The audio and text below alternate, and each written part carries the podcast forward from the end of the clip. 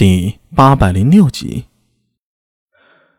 所谓俯视天地，便是道家思想中事物的内外、阴阳、高下、强弱、古今等等一切相对的关系。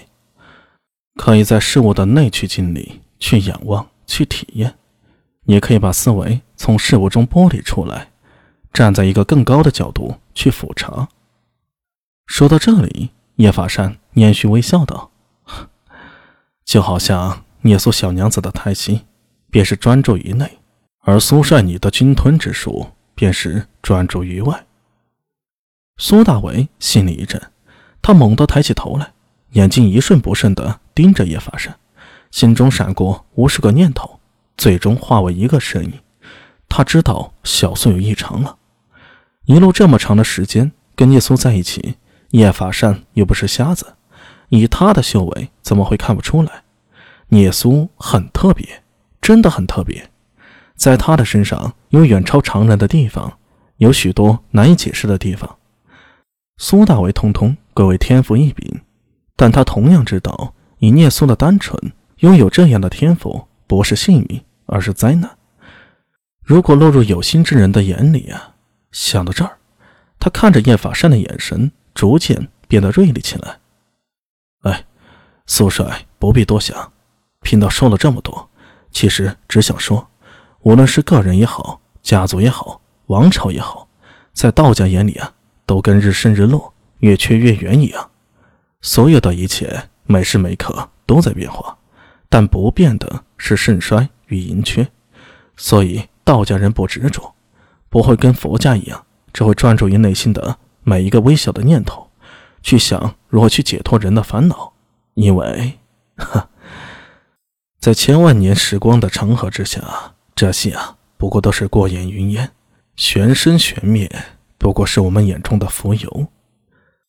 庄子里曾言：“浮游朝生而暮死，而尽其乐。”意思是浮游的生命短暂，在人的眼里不过是一天便消亡了，然而他们却尽情地享受了生命。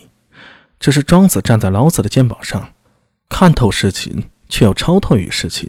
所以，为何魏晋时喜欢谈玄？竹林七贤又为何跟神经病一样，表现的那样张狂荒诞？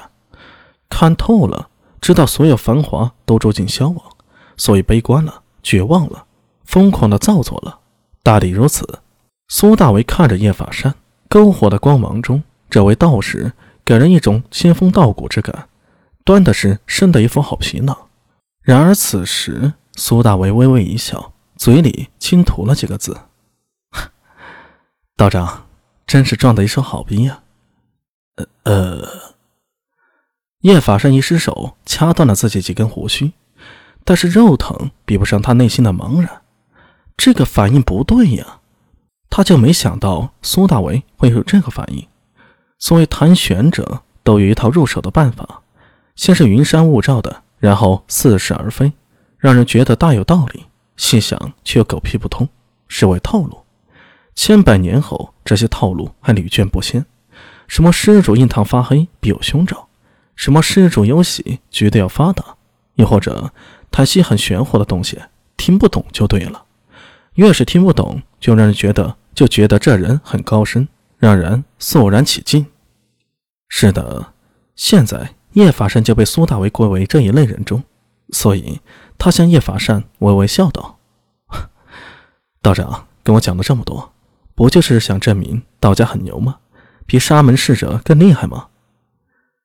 叶法善刚才说的道家思想有没有道理？相当有道理啊！那是一种哲学范畴，拿这种思想去当工具去辨析事物，会有不一样的视角，会更容易看穿事物的本质。甚至是更精彩的生活，但是这一切跟叶法善本人根本没半毛钱关系啊！他就是拿着这种套路在苏大为面前装了个逼，或者说并非是为了装，而是为了在苏大为心中竖起高深莫测、得道高人的形象。为什么？苏大为已经猜到了。看着叶法善面上微微变了色，苏大为缓缓说道：“道长，如果真的这么超脱。”这么看得开，那又何必对来自于佛门的压力，那么在意呢？又何必千里迢迢跑到长安，又从长安一路护送着聂苏到此呢？道长，你真的以为我瞎呀？你说的这些，难道真以为能够压过玄奘法师一头吗？说到最后几个字儿，叶法善瞳孔猛地收缩，有一种心事被人看破的尴尬之感。大意了，大意了！没想到中医拿手的谭玄，在苏大为面前居然被看破了。是了。此人与袁守诚走得颇近，一定是袁守诚泄露了道门里的话术。这家伙简直可恨！叶法善脸上闪过一丝懊悔，正像苏大为所想的一样，道家虽提出无为，但是叶法善心里却还是想着有为的。既然要有为，便有责任。苏大为是他看中的一个不错的护道真人。